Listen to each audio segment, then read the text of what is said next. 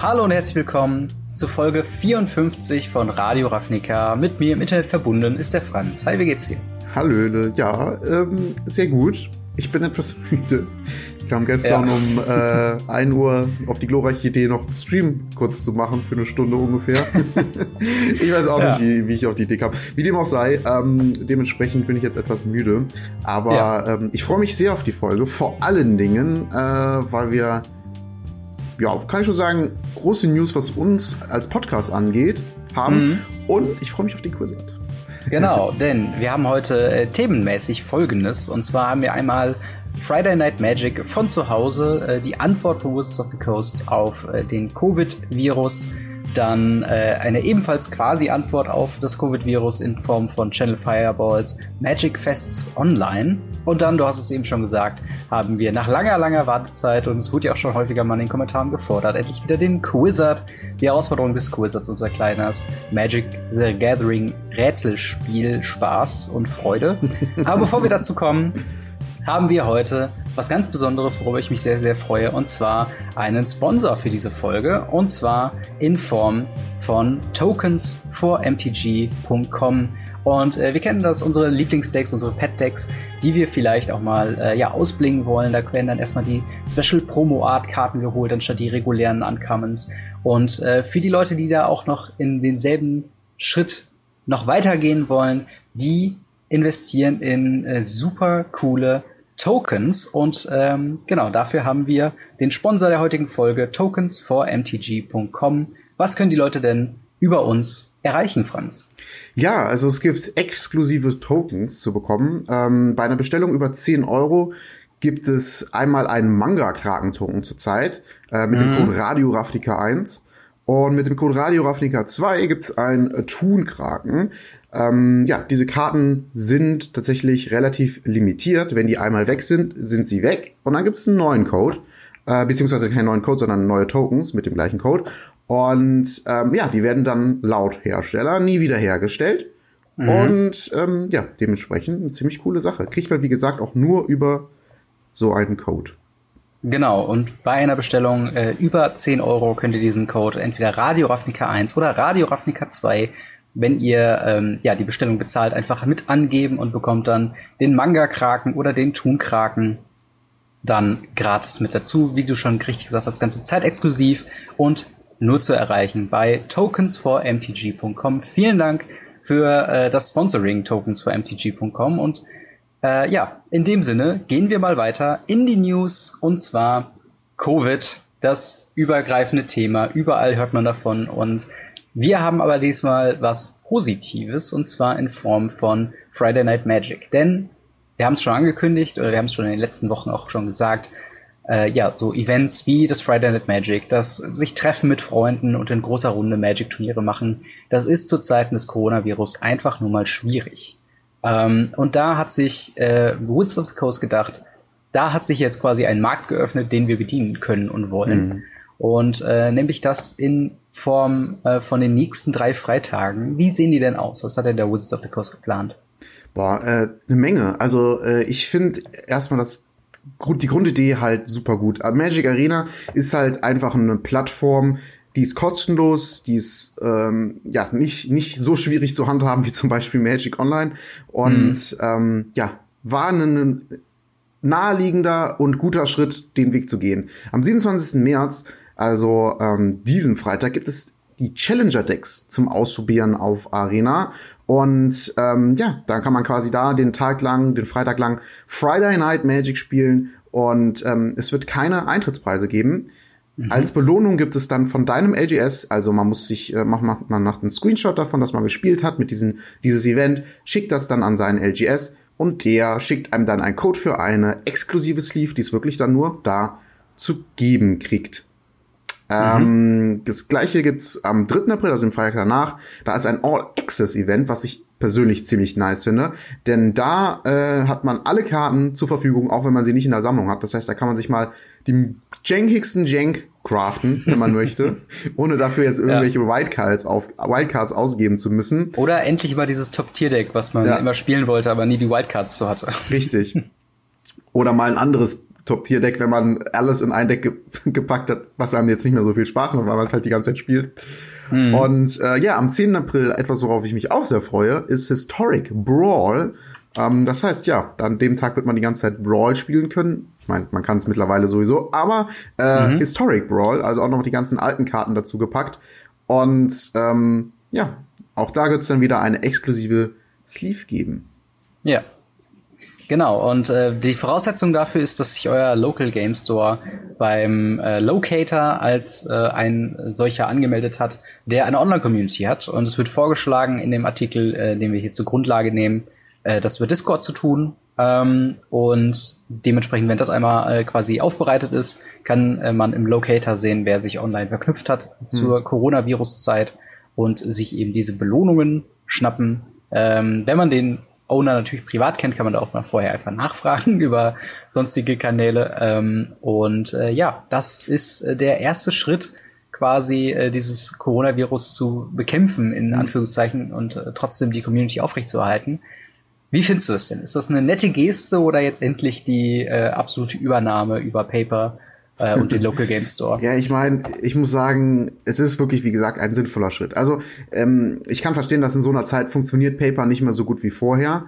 Und mhm. da sieht man halt, dass Arena ein bisschen krisensicherer ist oder online ein bisschen krisensicherer ist.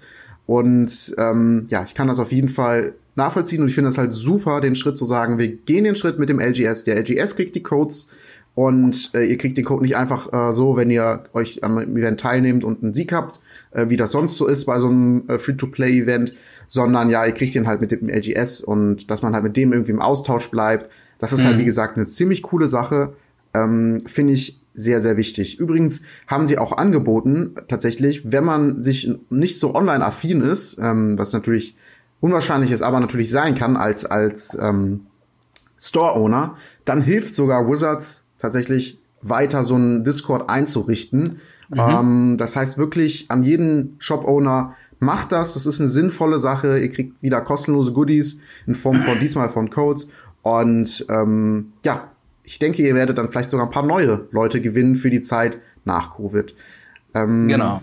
Ja, also wie gesagt, finde ich ziemlich cool. Aber ja. eine Kleinigkeit ist halt, sind halt nur Sleeves, ne? Also ich würde mich freuen, wenn es dann Booster wären oder vielleicht Card-Styles, äh, sogar vielleicht sogar eine besondere Card, sagen wir mal, ein, ein Planeswalker alternatives Artwork, den es sonst irgendwie nicht gibt oder sowas. Mhm. Ähm, also irgendwas, was es noch ein bisschen besonderer macht als nur Sleeves, weil wir haben schon oft drüber geredet, Sleeves haben wir, glaube ich, alle genug. Ja, und das ist halt gerade auch für die Leute, die halt noch nicht bei sich auf die Sleeves irgendwie freuen oder die explizit sammeln oder so, selbst die haben mehr als genug. Mhm. Ähm, aber äh, trotzdem, ich, ich finde die Idee auf jeden Fall nett und es hat bei mir ähm, plus ein paar äh, Kommentare in unserer ähm, ja, ja, WhatsApp-Gruppe von, äh, von unserem Local Game Store quasi dazu geführt, dass ich mich jetzt tatsächlich ein bisschen um die Organisation, um tatsächliches FNM kümmere, äh, wo wir dann tatsächlich diese Mechanik mit, also ich habe einen Discord-Server quasi aufgemacht, ähm, und werde dann über die Companion-App quasi ein, ein ähm, Turnier strukturieren, wo wir dann versuchen, das über Arena irgendwie äh, quasi nachzustellen, um die Zeit zu ähm, ja, lösen. Ob das jetzt auch mit hier reinkommt ins Wizards Play Network, ist ja eigentlich nichts mit den Events zu tun, die Wizards dazu packt. Aber äh, damit schienen ähm, alle ein bisschen glücklicher, als bei diesen e Events explizit mitzumachen, weil so schön wie es ist, quasi die Challenger-Decks ähm, ja, ausprobieren zu können, so viel lieber spielt man ja mit seinen eigenen Karten. Und äh, vielleicht ist das ja auch was für euch, wenn ihr sagt, okay, ihr vermisst ein bisschen dieses Community-Ding und ich glaube, Discord ist tatsächlich ein sehr, sehr gutes, ähm, sehr, sehr gutes Tool, um da auch weiterhin noch online, ja, sich auszutauschen. Man kann quasi kleine Sprachkanäle machen, die die Tische repräsentieren und so weiter und so fort. Und ist eigentlich eine ähm, ja, ganz nette Idee, auf das ich auf jeden Fall Bock habe, äh, das mal auszuprobieren und zu schauen, mhm. wie das Ganze funktioniert. Und vielleicht kann man ja mit dem Local Game Store äh, Owner da noch ein bisschen im Nachhinein reden und sagen, hey, wir haben diese Ergebnisse gespielt, kann man sie irgendwie nachtragen? Gibt es da vielleicht doch auch Papierpreise für? Ähm, mal schauen, mal schauen. Garantiert kann man natürlich bei sowas nichts, aber mhm. ähm, im Gegensatz zum FNM ist das Ganze ja auch gratis. Von daher äh, eine schöne, schöne Aktion ähm, und ja, ich meine, es nimmt niemanden was weg. Von daher gibt es auch nicht so viel zu meckern, ehrlich gesagt. Ähm, gehen wir weiter zur äh, nächsten News und zwar zu Channel Fireball. Ähm, ja, willst du da gerade mal äh, zu, was zu sagen, was sie jetzt mhm. quasi da geplant haben?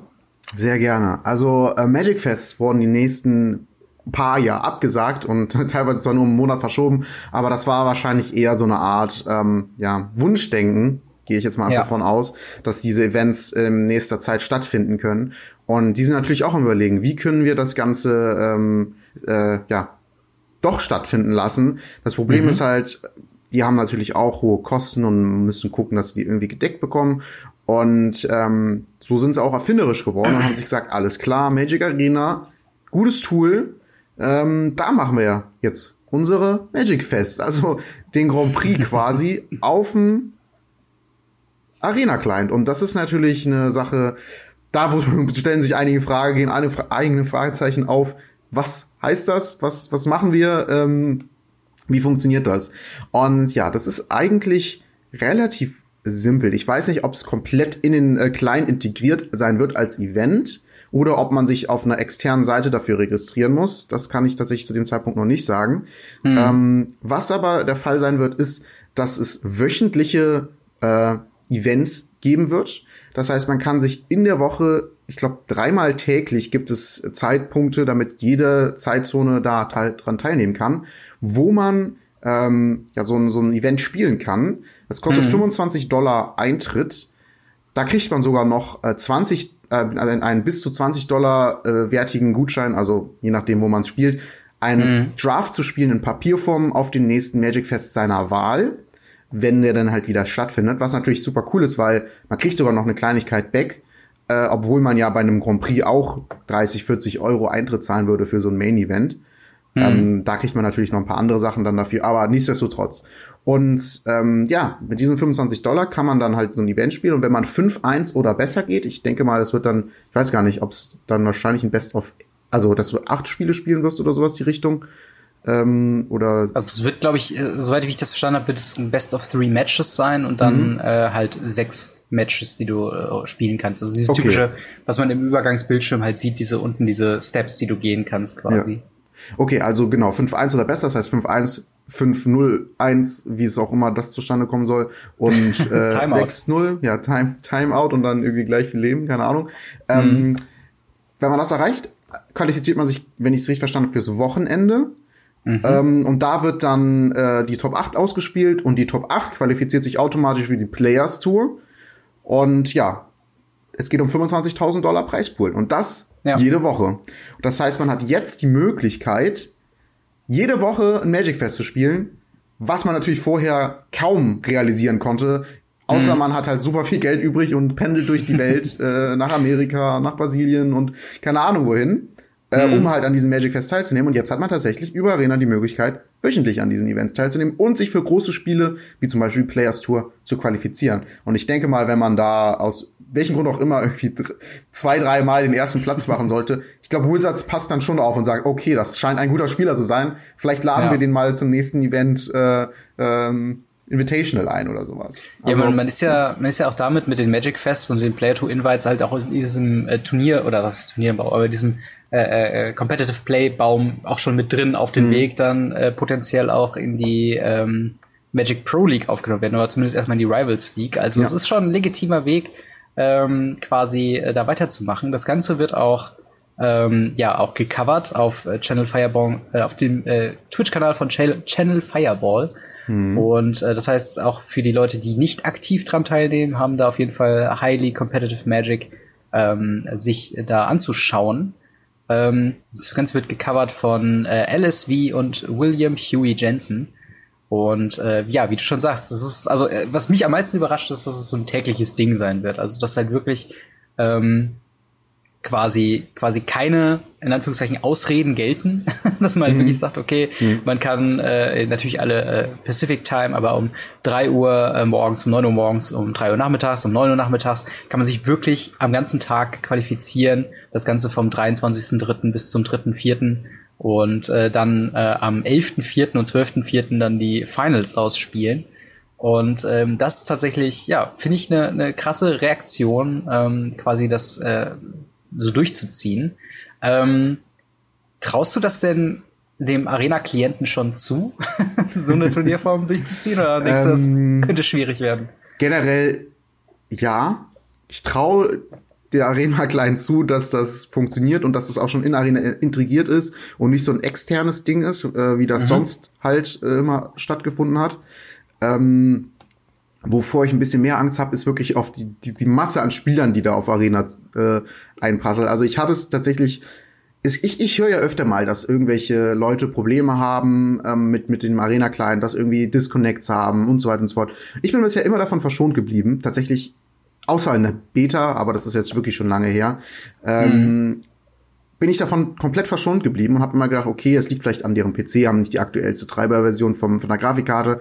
Aber ähm, seitdem, ja, die Leute zu Hause bleiben müssen und ich glaube, Arena-Zahlen explodieren, habe ich das Gefühl, es dauert manche Dinge ein bisschen länger und ich kriege auch den einen oder anderen Fehler. Zum Beispiel, wenn ich, ähm, also ich habe es früher, wenn ich länger äh, gespielt habe, wurde es immer langsamer, vor allen Dingen, wenn es von vom Best of Three, vom Match ins Sideboarden geht, dann dauert es halt irgendwie einfach so zehn Sekunden, das ist halt schon, Mhm. äh, wo nichts passiert ist schon. Hm. Dann äh, hatte ich tatsächlich einmal, dass ich eine Karte ausgespielt habe und es, die wurde halt einfach nicht ausgespielt und dann lief auf Mhm. einmal eine Uhr ab und ich konnte nichts machen, ich konnte nichts anklicken, habe neu gestartet und das zählte als kompletter Loss. Also ich war im Best of Three, Ja. erstes Match zählte als kompletter Loss. Krass. Und ähm, ich bin auf Daily gegangen, auf die Daily Events, äh, nicht Daily Events, Daily äh, Angebote im Shop. Und das dauert auch, bis der aktualisiert hat äh, und mir die Angebote anzeigt, dauert auch ziemlich lang. Also ich habe das Gefühl, dass der Shop ist wahrscheinlich noch mal so eine externe Sache, läuft noch mal extern, weil Ja. da werden ja Geldzahlungen getätigt und das muss ja mal ein bisschen sicherer sein als alles andere. Und ich habe das Gefühl, dass der auch ein bisschen überfordert ist. Ich glaube auch gerade durch dieses Daily-System, weil halt jeder halt mindestens einmal am Tag da reinklickt, wenn er denn äh, gerade Magic spielt, um zu gucken, ob es denn nicht äh, den Bolas für ähm, 50 Gems gibt oder irgendwie 100 Gold.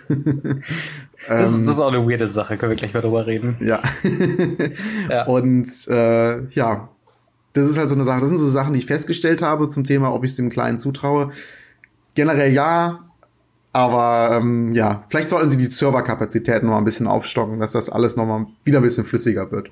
Ja, ja, das finde ich äh, ein interessanter Punkt auf jeden Fall. Also wir haben ja schon äh, High Competitive Turniere letztens halt mit der World Championship gesehen, die auf Arena gelaufen sind. Nur da hat man immer noch ein äh, ja, technisches Team dahinter gehabt, die dann äh, zwischen den PCs hin und her gelaufen sind. Und das jetzt zu sehen als reines Online-Event, ich bin noch mal gespannt, wie das mit der Coverage laufen wird. Genau, weil eigentlich gibt's ja zurzeit nicht die Möglichkeit, Genau, Spiele zu beobachten. Ja, ich meine, letzten Endes geht das ja offensichtlich schon irgendwie. Ich meine, so haben sie es ja bei der Weltmeisterschaft auch gemacht, aber wie genau kann man nicht sagen, könnte ja auch sein, dass sie einfach einen Bildschirm von einem Spieler abgefilmt haben äh, und Ja. nicht den externen Zugriff auf das Match hatten. Aber So das offensichtlich ja- muss das ja irgendwie möglich sein. Und ähm, das würde wiederum bedeuten, dass das Ganze auch in Arena stattfindet. Ja. Dann, weil äh, ja da halt auch wieder, wie gesagt, dieser externe Zugriff dann stattfindet. Und das ist, wäre wiederum eine ziemlich coole Sache, weil dann könnte man sowas auch, finde ich, vernünftig machen für YouTube oder für Mhm. Twitch generell ähm, und so ein privates Turnier einfach mal machen. Ähm, Ja, definitiv, das wäre Wenn man halt die. Möglichkeit hat, so, so, so, so reinzuschauen in die Matches. Ansonsten macht es halt nicht wirklich viel Sinn, wenn da sich äh, ein Turnier ergibt und äh, man am Ende einfach nur vom Gewinner berichtet. So. Ja, ja. Ja, das ist tatsächlich so ein Ding, ähm, äh, was, was du eben meintest, wie die das bei der, bei der Championship äh, gelöst haben. Das ist ja tatsächlich so gewesen, dass sie beide Screens gecaptured haben und da gab es halt dann diesen Overlap, wo man dann oben den, ähm, den Bildschirm mal reinfahren konnte von dem, von dem Spieler, der oben war und dann konnte man die Hand sehen und wenn der irgendeine Entscheidung zu treffen hat. Also das war ganz klassische äh, Capture-Technik, also nichts mit einem mit einem Spectator-Modus, aber vielleicht Vielleicht macht Covid jetzt kreativ und die Entwickler denken sich jetzt auch, okay, vielleicht wäre so ein Spectator-Modus doch ganz geil gewesen und äh, basteln jetzt ganz schnell was zusammen. Ich habe jetzt gerade nochmal geschaut, Anmeldungen für dieses, ähm, für Magic ähm, Fest Online äh, laufen ja weiterhin. Äh, wenn ihr das hört, am äh, Mittwoch könnt ihr euch immer noch für den, wahrscheinlich Mittwoch, den späten Termin, äh, Donnerstag äh, und Freitag für alle drei Termine oder sogar noch mehr Termine quasi ähm, Und auf einmal spielen Anmelden. alle im nächsten Magic Fest 20 Drafts.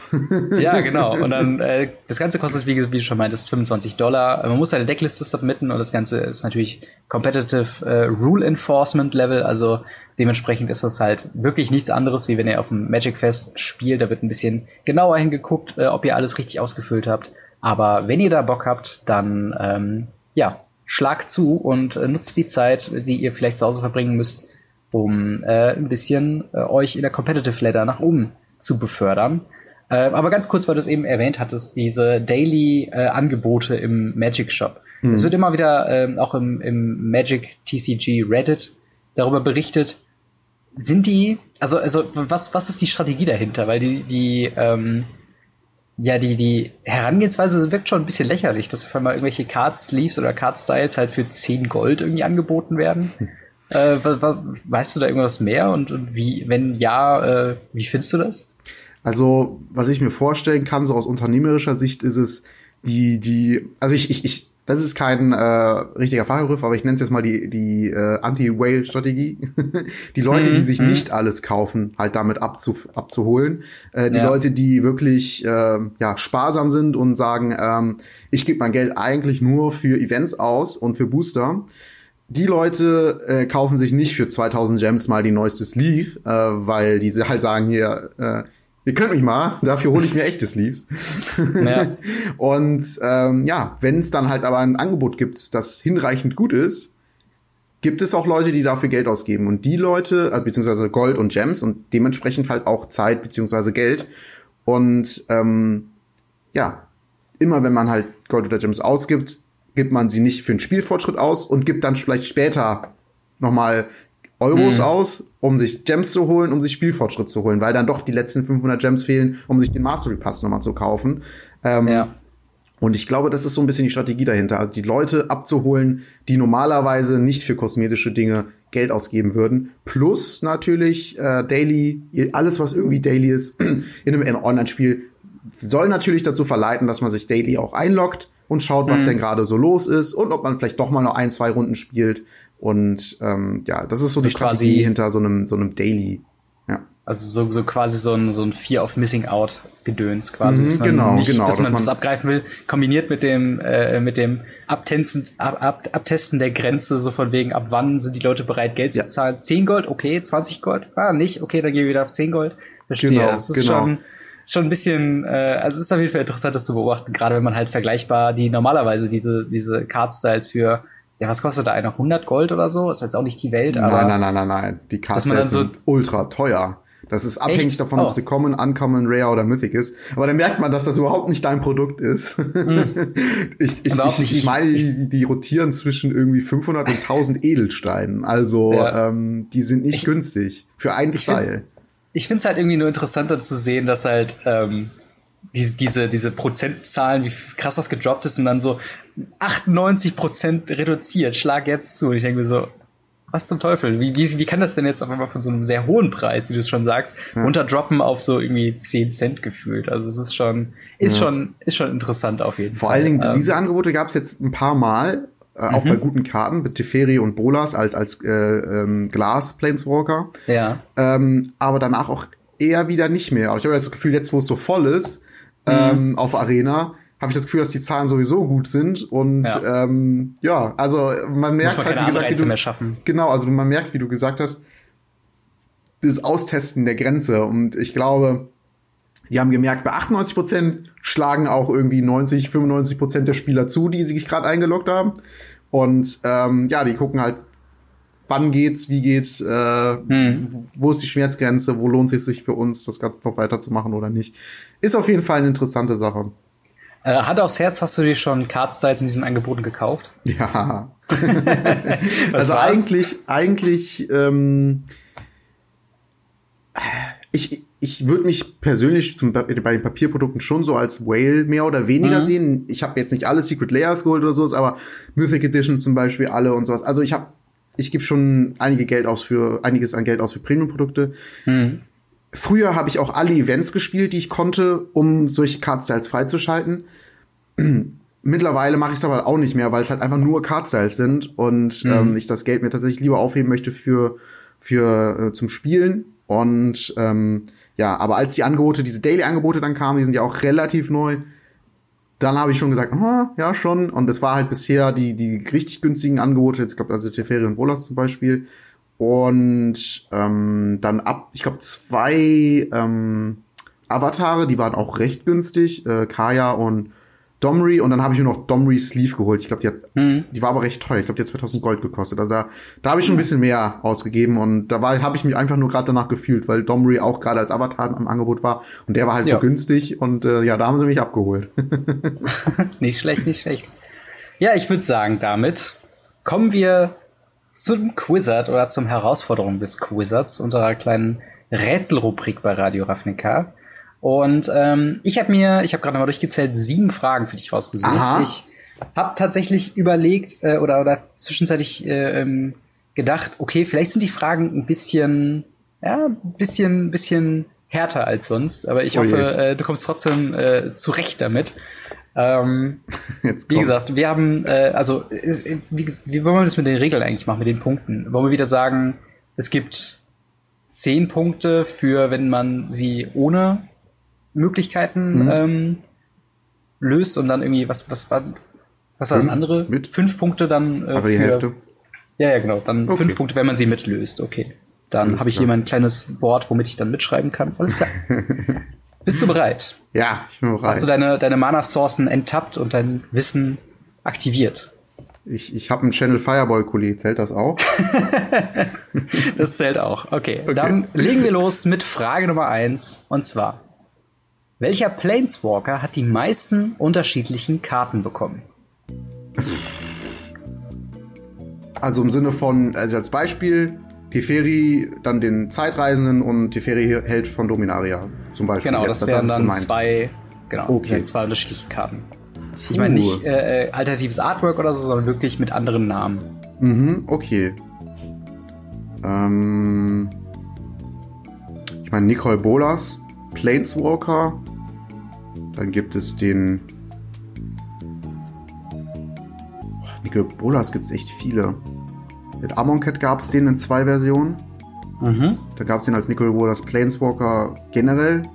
Also ich glaube, das war sogar der erste Planeswalker. Ich weiß es gar nicht genau. Ganz genau, aber der heißt Nicole Bolas Planeswalker. Und ähm, jetzt in War of the Spark, also den gibt es auf jeden Fall schon in vier Ausfertigungen mindestens, die mir jetzt gerade spontan einfallen.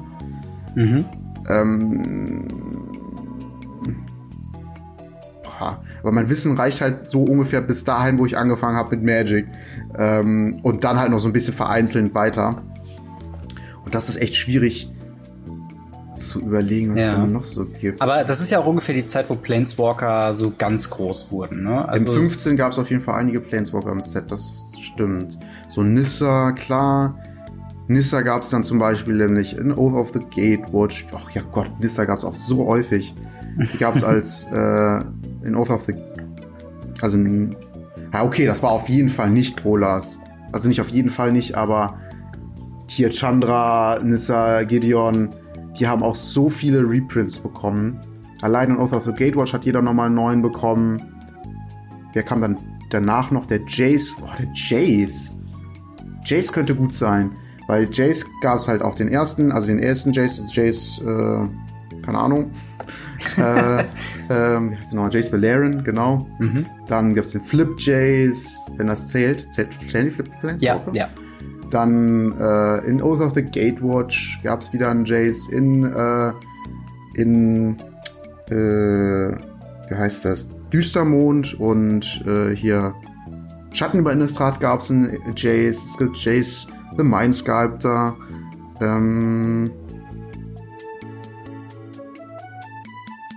gibt es ein, ja, Jace gibt es auch in War of the Spark. Weißt du was? Ich, ähm, hm? achso, ich kann ja, ich kann ja antworten. Du kannst die Lösungs ich hätte gerne erstmal Lösungen, bitte. okay, ja. die äh, Boah, jetzt kommt vier aber, jetzt die wahrscheinlich fies. Aber ja. Sind äh, Ajani, okay. Jace, Chandra oder Liliana? Ja, ich gehe ich geh mit Jace. Jace ist deine Antwort? Mhm. Das ist leider falsch. Der. Die meisten Planeswalker-Karten ist tatsächlich Chandra mit 14 individuellen Karten. Was? Ja. Denn der, der es auch noch dazu zählt, also bei Chandra im Speziellen kam ja noch von M20 die Uncommon, Rare und Mythic. Also es sind schon mal drei ah, in einem jo. Set. Da hätte ich darüber hätte ich drauf kommen können. Hast du recht, ja. Mhm. Genau, und dann gibt es noch die Planeswalker-Deck, äh, Planeswalker, die ja auch noch dazu zählen. Also, Planeswalker-Decks, ja.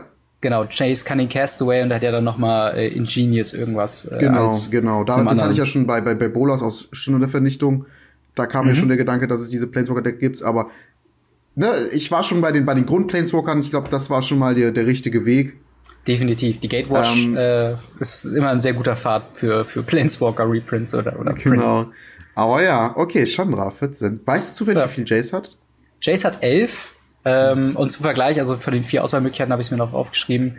Äh, Ajani hat 12 und Liliana hat 10, was mich überrascht hat, weil ich dachte, Liliana hätte tatsächlich ein paar mehr noch gehabt. Mhm. Aber okay. äh, tatsächlich Chandra, gerade halt wegen dem Chandra äh, offensichtlich Evergreen. 20.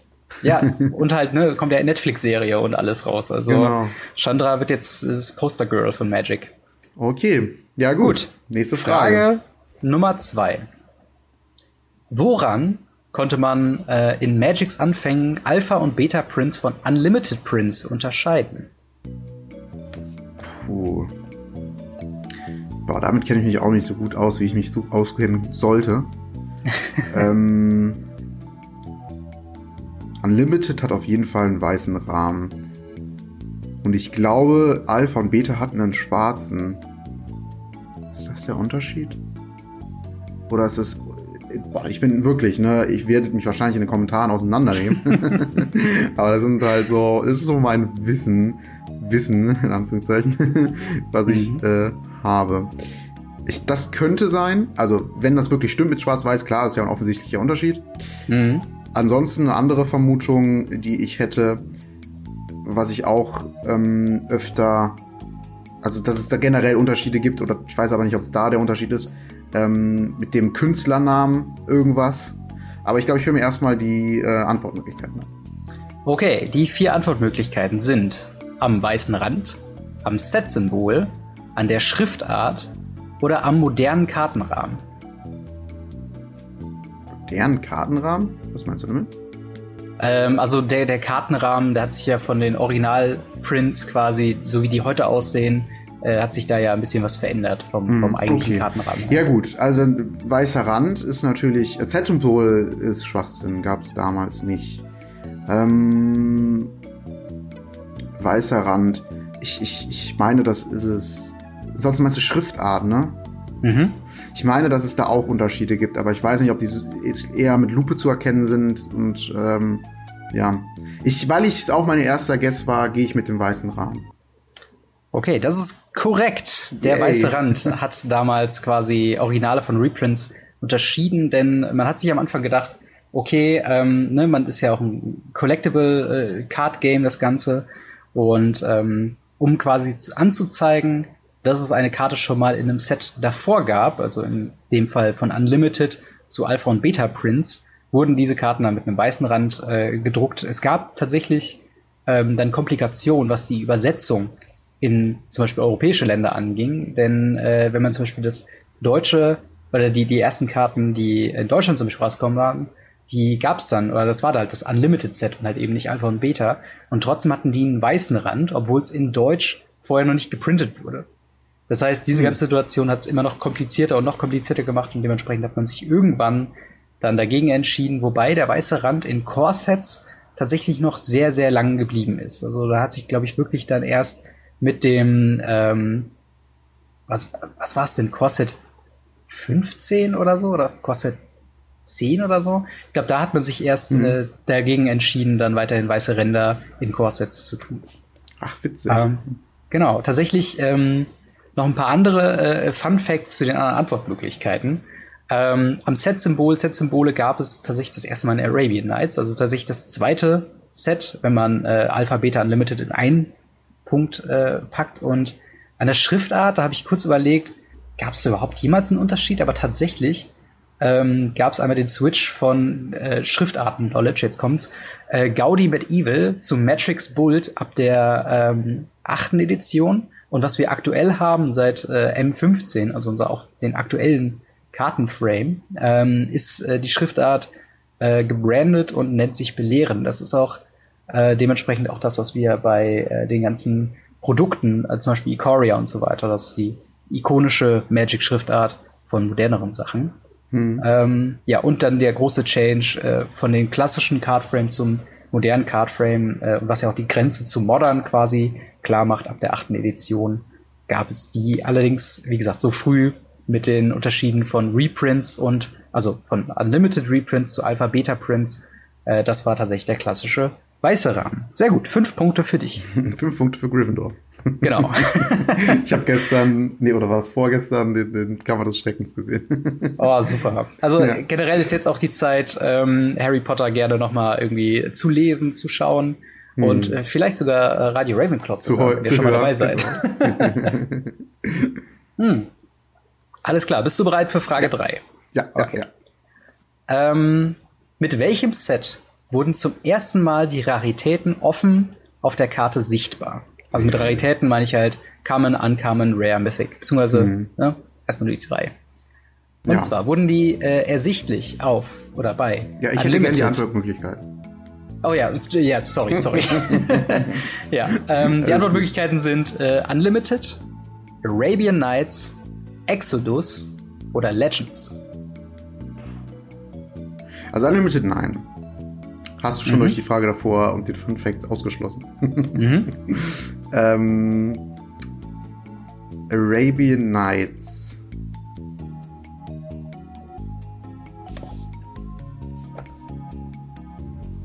Hm. Ich weiß, dass es bei ähm, Weltmeister-Decks das goldene Arabian Nights Symbol gibt. Jetzt weiß ich nicht, ob das alle Karten, die äh, da rauskommen, dieses goldene Symbol haben. Also alle Karten, die diesen, diesen Weltmeister-Decks das goldene Symbol einfach generell haben. Mhm. Oder ob das wirklich angezeigt wurde, um zu zeigen, hey, das ist eine Rare. Aber dann kann es ja immer noch sein, dass sie das nur in den Weltmeister-Decks gemacht haben und nicht in den Original Arabian Nights. Das ist mein Problem damit. Und ich glaube, das ist zu früh, als dass sie das gemacht haben. Weil generell war ja, kennt man es von alten Karten, ich kann einfach nicht unterscheiden, was ist eine Rare und was ist nicht eine Rare. Mhm. Und deswegen glaube ich, Arabian Nights ist zu früh. Das würde schon mal zwei ausschließen. Das haben wir noch Exodus und Legends. Jetzt habe ich mich verschluckt. Hast du was zu trinken da? nee, jetzt habe ich auch einen Frosch im Hals. Weiß nicht, ob man es hört. Meine Güte. Jetzt, nee, jetzt geht's. geht's wieder? Okay. Ja. Das passiert, wenn man zu viel nachdenkt. so, das typische Exodus Denken aus dem Hals. Ja. Hm. Also Exodus habe ich zum Beispiel überhaupt keine Ahnung, was für eine Edition das ist. Legends sagt mir noch was. Mhm. Ich glaube, das ist. Nee, das ist Alliance. Legends. Ich, ich muss raten und ich nehme mhm. Exodus. Das ist absolut richtig. Ja. Exodus, ähm, ja, das erste Set, was ähm, die, das Set-Symbol in den verschiedenen Farben, also einmal schwarz für Common, Silber für Uncommon und Gold für Rare quasi gezeigt hast. Aber wie du auch vollkommen richtig gesagt hast, gab es schon verschiedene Raritätsstufen und diese ähm, nicht wie wir heute kennen, die Selektion im Booster von wegen 10 Commons, 3 Uncommons und eine Rare. Ähm, in dieser Frequenz nicht, sondern in etwas anderen Konstellation, aber das gab es schon immer. Und ähm, das macht es halt bei Alpha und Beta tatsächlich nochmal aus, dass es dann auch nochmal, ähm, ja, zum Beispiel Rare Basic Lands geben kann, weil dafür gab es keinen Slot am Anfang. Und dementsprechend gab es dann auch äh, seltenere Basic Lands, auch wenn die natürlich in der Funktionsweise ja, sich nicht anders haben. Ja, vor allem äh, auch nicht im Aussehen, meine ich, oder? Ich meine, das wäre sogar exakt die gleiche Karte. Ich bin mir nicht okay, sicher. das, das kann natürlich sein. Also das müsste ich nochmal. Das ist einfach nur einfach wirklich dir stumpfen Slot weggenommen hat. Ich weiß, es ja. bei Ankommst bei Rares da weißt du jetzt mehr als ich, aber ich habe viele Openings vom, vom Open Booster geguckt und der hatte mhm. oftmals im Ankommen-Slot ein Land und hat sich halt dann aufgeregt. Deswegen, ja, okay. also wenn, ich meine, wenn es eine besondere, ich sag mal so, wenn es wirklich ein Ankommen-Land ist und man es unterscheiden kann, dann ähm, glaube ich, muss man sich nicht unbedingt aufregen, weil Lands werden immer gespielt und wenn die seltenere gibt als nicht seltenere, zum Beispiel, ich ja. spreche jetzt von den Summer Edition Lands, die ja einfach komplette Basic Lands sind und irgendwie 10 Euro pro Stück kosten oder noch mehr, ich weiß es gar mhm. nicht. Ähm, ne, dann glaube ich, dass, ja. dass es ein bisschen mehr wertet. Aber ich, ich weiß es nicht. Das ist auch so Halbwissen. Aber das, das kann auf jeden Fall dann sein, gerade wenn er sich dann ärgert über ein Basic Land. Ne, das ist ähm, dann schon auch nachvollziehbar, dass wenn sie sich noch nicht mal optisch unterscheiden, dass es dann einfach verschwindet, das Slot ist. Hm. Okay. Dann ähm, eine etwas ungewöhnliche Frage, wo ich gespannt bin, wie du darauf reagierst. Und zwar: Wie alt bin ich? Was ist eine Hypotenuse?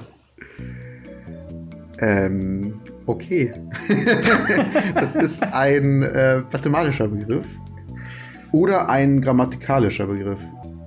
Ich glaube, eine Hypotenuse ist. Oh, doch, doch, das ist, das ist ähm, beides, glaube ich. Oder ich glaube, mich erinnern zu können.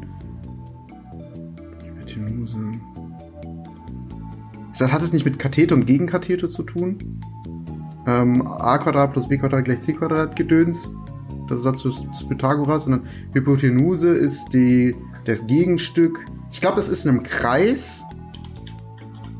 Ähm, in einem Kreis. Ja, ich glaube, das müsste sowas wie a plus b Quadrat c sein, in die Richtung. Ähm, Ankathete plus Gegenkathete ist, glaube ich, die Hypotenuse. Das hat mit einem Dreieck zu tun.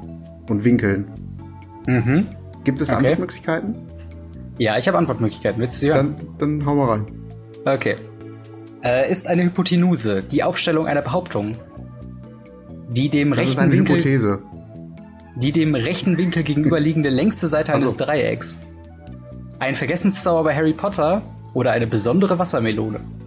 Okay. Es ist, es, es ist das mit dem Dreieck und den Winkeln. Das ist komplett richtig. yes. Da war schön das äh, Schulwissen hier abgefragt. ich fand's irgendwie. Ich war nur ganz kurz bei grammatikalisch, weil da gibt es ja sowas wie Klimax oder Klimax oder sowas, eine Übertreibung. Mhm. Hyperbel ist, glaube ich, die Übertreibung und Klimax ist, ich weiß es gar nicht. Also das Ja. klingt, das klingt auch relativ ähnlich. oh Ja, Mann. Ich hatte auch schon mal bei so einem äh, etwas ähnlichen Format jemanden auch dieselbe Frage gestellt und der war dann super lange überlegen, war so, ah, was war das noch? Was war irgendwas aus der Schulzeit und kam dann auf, das ist doch, wenn wir eine Behauptung aufstellen. Hier ist, ah, nee. Das ist eine Hypothese. genau. Fand ich, äh, fand ich sehr witzig. Aber du hast es mit Bravour bestanden. Also fünf Punkte wieder für dich. Verdammt, das hätte ich ohne lösen können. Du warst schon sehr gut dabei auf jeden Fall. Ich musste sogar gerade nochmal nachgucken, was nochmal eine Ankathete war. Ja, Ankathete, Gegenkathete, so sieht's aus. Genau. Was ist eine Ankathete? Los.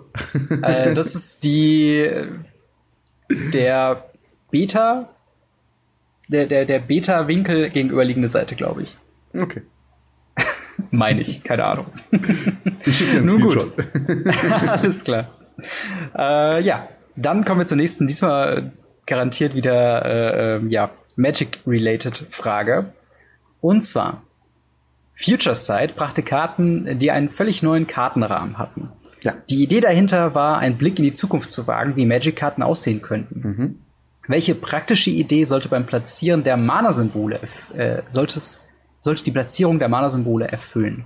Da ich hätte ich- andere Sachen dazu beantworten können. Zum Beispiel, dass das, die Idee dahinter war, jede Karte in die Future Side kommt mal im Standard-Set zu printen. Dass sie es für den Tamogolf bis heute nicht gemacht haben. Ja, Dass es eine Karte gab mit irgendwelchen Bots, die äh, sich jeder gefragt hat, hä, wie soll diese Karte funktionieren, kam in Unstable als tatsächlich einzige schwarzrandige Karte außer den Standardländern spielbar in zum Beispiel Commander. Ja, Ich hab die- ich sowas hab hätte ich alles beantworten können. die ganze Trivia zu Gib Future mir mal Sight. bitte die Antwortmöglichkeit. Äh, also ich habe dir erstmal die Karte geschickt, ähm, habe Okay. einen Sensor, da kannst du dir das nochmal genau angucken. Naja, ich weiß, wie das. Ich weiß auch, wie das aussieht. Hätte ich dir auch sagen können. Okay. ähm, so, die praktische Idee dahinter, was könnte das äh, bedeuten? Und zwar äh, Förderung der kreativen Denkprozesse durch das Lesen von oben nach unten. Übersichtlichkeit der Mana-Kosten, Möglichkeiten, die Karten zu erkennen, selbst wenn man die Hand fächert, oder Uniformität zwischen den Farben. Puh. Also generell kann ich mir gut vorstellen, dass sie einfach mal testen wollten, wie ein neuer Frame aussieht und guckten, wie es ankommt. Mhm. Ähm, als als auch von der unternehmerischen Seite her. Puh, was sind nochmal die Antwortmöglichkeiten? Ähm, die erste Antwortmöglichkeit ist Förderung der kreativen Denkprozesse durch das Lesen von oben nach unten. Zweite Möglichkeit ist Übersichtlichkeit der Mana-Kosten. Dritte Möglichkeit, Möglichkeit, Karten ähm, zu erkennen, selbst wenn man die Hand fächert. Die vierte Möglichkeit, Uniformität zwischen den Farben. Okay, was meinst du mit Uniformität zwischen den Farben? Dass quasi äh, die verschiedenen Farben nicht mehr äh, zu unterschiedlich aussehen, sondern dass äh, quasi alle Karten gleich her aussehen, wenn du weißt, was ich meine. Mhm. Okay, also der erste, die erste Antwortmöglichkeit hört sich für mich nach einem typischen nach einer typischen Robin-Antwort an. Gut ausgedacht, aber Stuss. Die zweite Möglichkeit war nochmal was? Äh, Übersichtlichkeit der Mana-Kosten. Ja. Ich meine, das Symbol ist größer gedruckt, also die Symbole sind größer gedruckt als die ähm, auf tatsächlichen Karten. Nichtsdestotrotz ist es meiner Meinung nach außer der Größenunterschied gleich, unübersichtlich, äh, gleich übersichtlich. Und ähm, ja, da schwank ich zwischen drei und vier. Und äh, da ich mir bei vier auch nicht so viel ähm, darunter vorstellen kann und ich einfach drei wirklich eine sinnvolle äh, Verwendung finde. Das heißt, wenn man es wirklich auffächert, ich würde es tatsächlich, wenn ich das jetzt auffächern würde, in die andere Richtung auffächern, sodass ich nicht die Mana-Symbole sehen würde. Mhm. Aber es gibt bestimmt auch Leute, die fächern das in die, wie gesagt, entgegengesetzte Richtung und können dann das, den Anfangsbuchstaben oder so von der Karte lesen, plus die Mana-Symbole. Finde ich eine gute Idee. Und falls du das ausgedacht hast, vielleicht solltest du bei Wizards anfangen. Falls nicht, äh, hast du trotzdem gute Antwortmöglichkeiten. Ich nehme die Nummer drei. Das ist absolut richtig. Jawohl.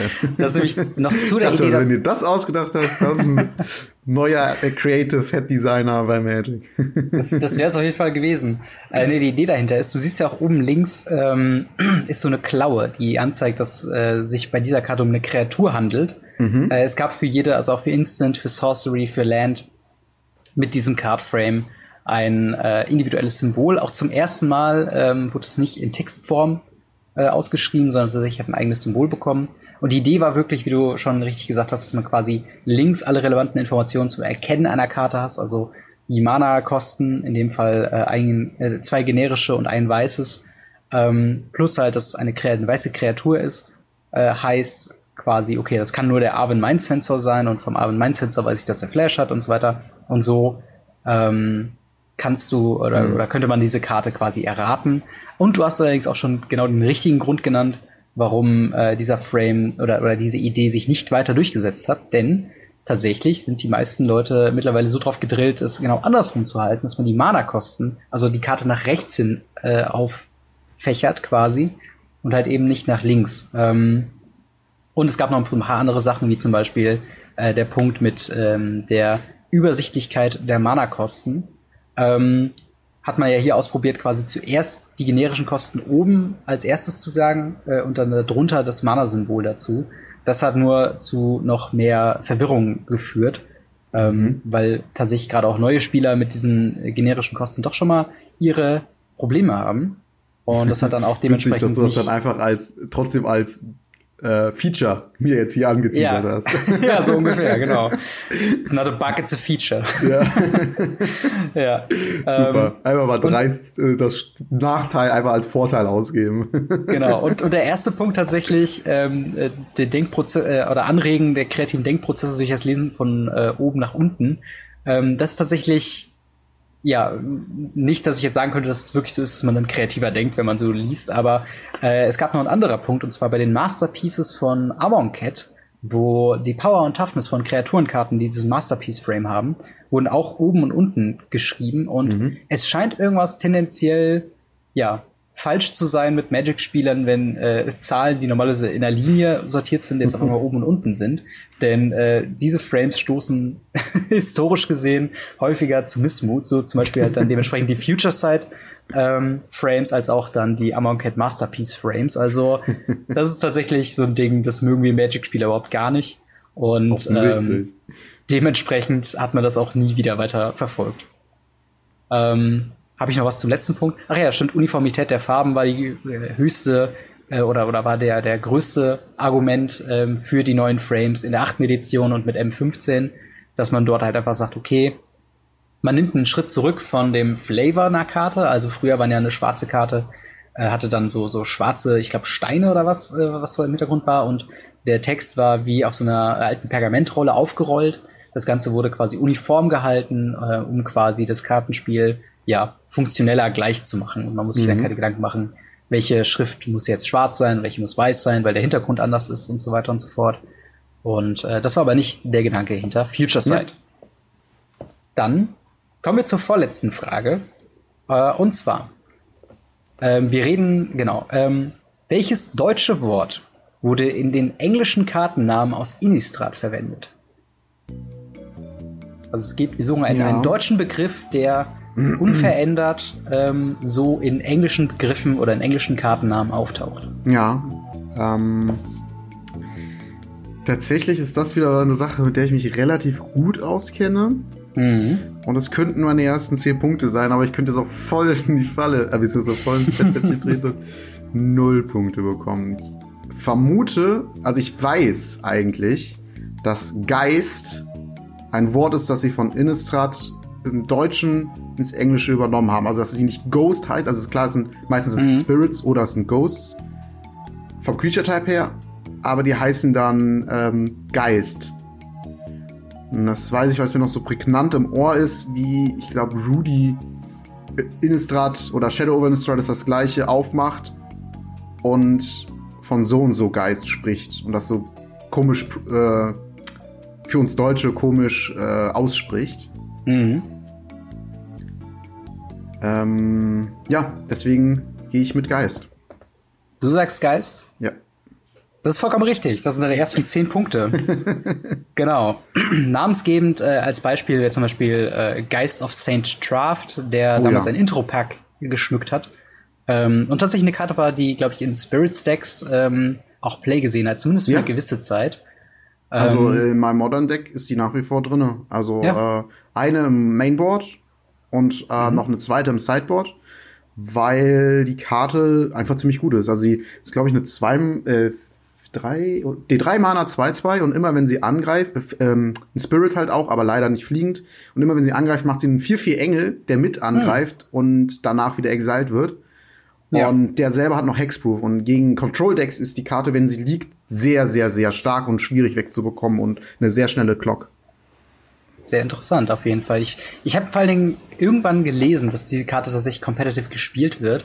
Und ich hatte mir an meiner Anfangszeit bei Magic, da gab es noch bei, ich glaube, Toys R Us oder so, gab es tatsächlich noch die alten Intro-Packs da und da hatte ich mir, glaube ich, für 5 Euro das mal mitgenommen und dachte mir so, hm, das ist irgendwie eine coole Karte. Vielleicht gibt's da irgendwie ein Deck zu. Und da habe ich irgendwie gelernt, dass Intro-Packs und Planeswalker-Decks nicht so gut sind. Und habe mir Mhm. gesagt, ah komm, haust du alles weg. Und dann irgendwie zwei Jahre später lese ich dann, ach ja, irgendwie es gibt ein Competitive äh, Modern Deck, was den ein paar Mal Ja, spielt. wobei der ähm, tatsächlich, ähm, meine ich, auch ein Reprint ist. Es ist keine exklusive Karte, Ja, ja, ja, klar. sondern das ist eine Karte, die ähm, im Original Innistrad halt drinne war und dann Mhm. halt quasi als, als, als, äh, wie soll ich sagen, Pack-Verkäufer auf, auf das Ja. Intro-Pack dann quasi als voll gemacht haben. Und witzigerweise ist auch die Foil ungefähr genauso viel, beziehungsweise weniger wert als die Nicht-Foil-Version aus Innistrad. Was ich nicht Mhm. Sehr wirklich gut. verstehen kann, weil ich finde die ganz cool. Und sie ist halt Ich finde die auch cool, ja. das ist tatsächlich so ein Ding. Ich finde die Karte ist generell sehr cool. Aber neben Geist gibt es auch noch andere äh, Begriffe. Ähm, und zwar insgesamt vier Begriffe, die aus dem Deutschen unverändert genommen werden. Äh, und zwar ist das zum einen neben Geist, äh, wie zum Beispiel bei Geist of Sanddraft, ist das ähm, Wald äh, auf einer Karte zu sehen wie Traverse the Ulden, Ulvenwald, Falke zu sehen in äh, zum Beispiel Falkenwrath Gorger, Gaia, äh, was man auch noch sehen kann in dem äh, legendären Land Gaia Reach Sanctum. Ist Genau, Gaia ein die vier- Wort? Und wenn ja, was heißt das? Gaia, wie der Aasgeier. Der Vogel, der quasi sich. Ähm, Das wird G-A-Y-A geschrieben? Nein, G-E-I-E-E-R. Also Gaia. Okay, weil es Gaia. gibt ja auch Gaia als Karte. Also Nee, nee, Ga- ja, ja, nee. G-A. Okay. Gaia ist nochmal was anderes. Ist oftmals tatsächlich, Okay, ist tatsächlich auch ein Be Begriff für irgendwie äh, die Erdengottheit. Ich glaube, äh, in God of War und in der äh, griechischen Mythologie gibt es eine Gaia. Und bei. Okay. Fi äh, Final Fantasy. ah ja, okay. ähm, Ach, stimmt, ist die Währung da, ne? Oder sowas. Nee, so heißt, glaube ich, auch tatsächlich eine Gottheit, aber da bin ich mir jetzt auch gerade mehr. Ja, Final. Fantasy habe ich nie gespielt, aber ich glaube, da ist jetzt vielleicht der richtige Zeitpunkt, um anzufangen. Stimmt, jetzt hat man ja Zeit, genau. Ähm, ja, dann kommen wir zur letzten Frage. Und zwar, was versteht man in Magic the Gathering unter Wheeling oder dem Wheel-Effekt? Uff. Höre ich zum ersten Mal.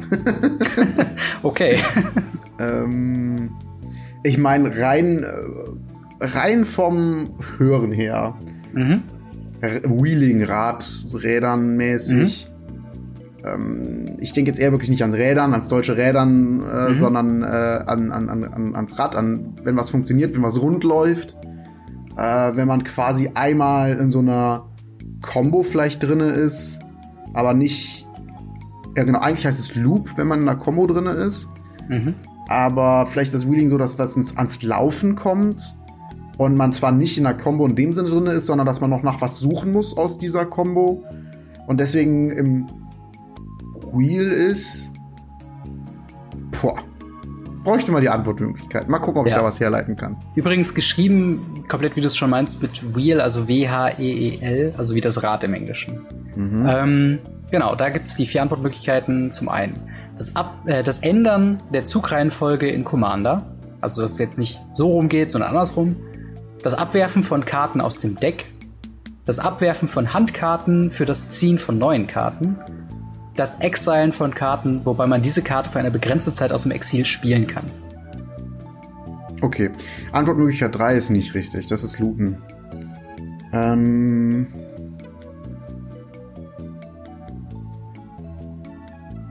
Hm. Was, dann nochmal 1, 2 und 4, bitte. Ähm, 1 ist das Ändern der Zugreihenfolge ah, ja. in EDH. Okay. 2 ist das Abwerfen von Karten aus dem Deck. 4 ist das Exilen von Karten, wobei man diese Karten für begrenzte Zeit aus dem Exil spielen kann. Also das habe ich schon so oft gemacht und noch nie das Wort dazu gehört, ja? das kann ich mir nicht vorstellen. Es gibt ja auch bei uns in, in, in der Runde Leute, die immer solche Begriffe benutzen. Mhm. Woher ich dann auch so Sachen habe wie Ditch und Looten mhm. und keine Ahnung. Es gibt auch tatsächlich äh, bei dem äh, Wheeling oder bei dem Wheel-Effekt äh, eine, eine namensgebende Karte, die dann das. Ja, ja ich, ich, ähm, aus, Ausschlussverfahren im Prinzip. Also drei, wie gesagt, ist Looten. Vier ist, äh, habe ich, weiß ich nicht den Begriff zwar zu, aber das habe ich schon so oft gemacht, kann ich mir nicht vorstellen, dass das ist. Äh, und zwei war äh, das Diskarden vom Deck, richtig? Äh, zwei war Abwerfen von Karten aus dem Deck, genau. Ich meine, ich kenne Wheel of Fortune, aber ich glaube, das hat einfach mit Card Draw zu tun. Ähm.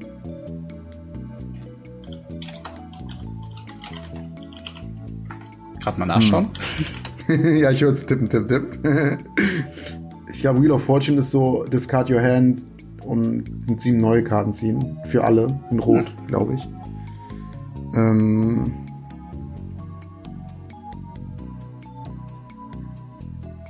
Ich meine, das wäre wieder Discarden, ne? Wäre ich wieder beim Thema Discard, aber aus der Bibliothek Discarden. Boah, ich spiele nicht viel Commander, leider, muss ich ehrlich sagen. Es macht sehr viel mhm. Spaß. Ähm, und weil ich es mir im Ausschlussprinzip bei den anderen Sachen nicht. Oh, warte. Discarden aus dem Deck. Das ist, da bin ich noch am ehesten. Commander-Reihenfolge ändern. Gibt es da Karten, die das machen, die die Reihenfolge bei Magic ändern? Dass man auf einmal in die andere Richtung spielt? So Uno-Effekt? man muss auch zehn Karten ziehen. Ich meine, es würde passen. Man legt ein Rad in die Mitte und das Rad dreht sich in eine Richtung. Dann spielt man das Wheel irgendwie und dann dreht sich es in die andere Richtung. So rein bildlich. Also ja. Schwierig. Hm da müsste ich jetzt zwischen den beiden raten. Was ist denn für mich die bessere? Die Sache ist, ich habe es halt auch mit Diskarden aus dem Deck noch nie gehört. Und was heißt auch Diskarden aus dem Deck? Das heißt, naja, es ist sowas wie äh, Unmod Ego, wo du Karten aus dem Deck suchst und die verschwinden, gehen ins Exile oder was auch immer. Ähm, Ach so, bei, nee. oder bei, bei, bei Karten, die dir explizite Karten raussuchen aus dem Deck, aber die nicht auf die Hand nehmen, sondern auf den Friedhof legen. Ähm, nee, es geht mehr darum, äh, das Abwerfen von Karten aus dem Deck, meine ich, du nimmst die obersten Karten und legst sie in dein Deck. Ach, Mill. Äh, äh, nee, nee, ja, genau. ja gut, das, das ist schwer Mill. zu formulieren, ohne Mill zu verwenden. ja, hast du mich fast gekriegt. Dann nehme ich die Antwortmöglichkeit 1. das Ändern der Zugreihenfolge in EDH. Ja. Das ist leider falsch. Oh man. Denn tatsächlich das Ding, was du äh, gesagt hast, äh, direkt am Anfang, das ist es nämlich. Und zwar das Abwerfen der Handkarten für das Ziehen von neuen Karten. Und da hast du sogar Ach, den Namensgeber. Oh. Du hast sogar Dann. den Namensgeber dazugepackt. Und zwar Wheel of Fortune für drei Mana. All players must discard their hands and draw seven new cards. Oh wow. Deswegen. Ja, dann hab ich, ich habe nicht richtig hingehört. Wie dumm, weil ich dachte, ähm, ich dachte, dass ähm, Faithless Looting hast du ja als Beispiel genannt. Das ist nochmal was anderes. Oder mehr, mehr, mehr voll Gluter ist da tatsächlich der, der Namensgeber. Aber das bezieht tatsächlich Draw Card, Discard Card. Genau. Das ist Looten. Und, das ähm, quasi nicht das erst, dass du deine Handkarten komplett abwirfst und dann und neue dann Karten, Karten ziehst. ziehst. Ja, klar. Genau. Oh man. weil, man, weil man bei sowas quasi das Rad nochmal neu dreht, um seine Option wieder aufzuführen. Ja, Wheel of Fortune, klar. Nennt man das Wheeling. Äh, aber es gibt noch mehr Karten. Es gibt nicht nur Wheel of Fortune, sondern auch Wheel of Change zum Beispiel. Ähm, die anderen Begriffe, das Ändern der Zugreihenfolge in EDH, es gibt, glaube ich, tatsächlich eine Karte, die das jemals gemacht hat. Äh, ich kenne den Namen leider gerade nicht. Ich habe versucht, das ein bisschen zu recherchieren, habe es nicht mehr richtig herausgefunden, aber es hatte auch keinen wirklichen Einfluss auf das Spiel gehabt. Ähm, aber dazu gibt es quasi eine Karte, die das auf jeden Fall macht. Äh, das Abwerfen von Karten aus dem Deck ist komplett richtig, wie du schon sagst, Milling. Und das Exilen von Karten, wobei man diese Karten für begrenzte Zeit ausspielen kann, äh, das hat keinen Evergreen-Begriff äh, und auch keine Thermologie im Magic, äh, sondern wird mehr beschrieben als Impulsive Card Draw. Also dieses impulsive, die Karten sind mir jetzt zur Option und ich muss die jetzt verwenden, äh, wie mhm. man zum Beispiel bei ähm, hier Light Up the Stage äh, dann mhm. auch kennt. Genau. Und dann hätten wir schon die sieben Fragen. Ich äh, zähle mal gerade zusammen. Und du kannst ja mal sagen, wie es dir so gefallen hat. Sehr gut. Also ich fand äh, das Schwierigkeitslevel tatsächlich hoch, wie du mhm. schon gesagt hast. Aber war witzig, weil man konnte sich dann doch aus den Antwortmöglichkeiten ein bisschen was herleiten. Jetzt gerade bei der letzten. oh, wie dumm, ich sage auch noch die ganzen Sachen dazu. Aber manchmal sieht man halt den, den äh, Wald vor lauter Bäumen nicht. Ähm, ich, ich fand's halt so witzig, weil du auch noch Wheel of Fortune quasi so sagst und genau das beschreibst, was quasi die Antwortmöglichkeit 3 ja, war. Ich, ich war halt so beim Looten, dass ich ja. das direkt ausgeschlossen habe und mich noch nicht mal mehr nochmal vorlesen hab lassen von dir. Hm. Und das war halt nicht so clever. ja. Immer alle Optionen nutzen, auch wenn wenn äh, ihr eins schon eigentlich ausgeschlossen habt, versichert euch lieber ein zweites Mal. Das ist eine generelle Lebensweisheit, die ihr heute gelernt habt beim Quizard. Genau. ja, also ich habe gerade mal zusammengerechnet, das äh, würde dich bei 30 Punkten ähm, beilassen. Und wenn wir das bei dem Format beim Quizard mit sieben Fragen belassen, hätten wir so einen sehr guten Vergleichswert. Mhm. Ähm, quasi, ob wir uns verbessern in diesen Einzelrunden äh, oder auch verschlechtern. Mal schauen. Bereite ähm, dich auf folgende Frage vor nenne mir bis auf 30 Nachkommastellen genau die Zahl Pi. ja, ich gebe dir auch, ich gebe dir auch vier Antwortmöglichkeiten. Alle sind dann 3,56, alle, die man sowieso genau. schon kennt und dann die letzte wird geändert. Ja. Aber genau, das wird uns auch schon zum Ende der heutigen Folge bringen. Ähm, ja, vielen Dank auf jeden Fall fürs äh, Zuschauen oder äh, Zuhören. Ähm, wir sehen uns dann in der nächsten Woche wieder. Und denkt dran, wenn ihr gerade dabei seid, euer Commander-Deck, euer Modern-Deck oder was auch immer auszufeuern, ähm, denkt auch an die Tokens. Und da der beste Platz äh, um die zu bekommen, äh, geht an den Sponsor unserer heutigen Folge tokens4mtg.com und mit dem Code Radio Ravnica 1 bzw. Radio Ravnica 2 bei einer Bestellung für über 10 Euro bekommt ihr einen Manga-Kraken oder einen Cartoon-Kraken-Token gratis dazu. Ähm, ja, in dem Sinne, bis zum nächsten Mal. Haut rein. Ciao. Ciao.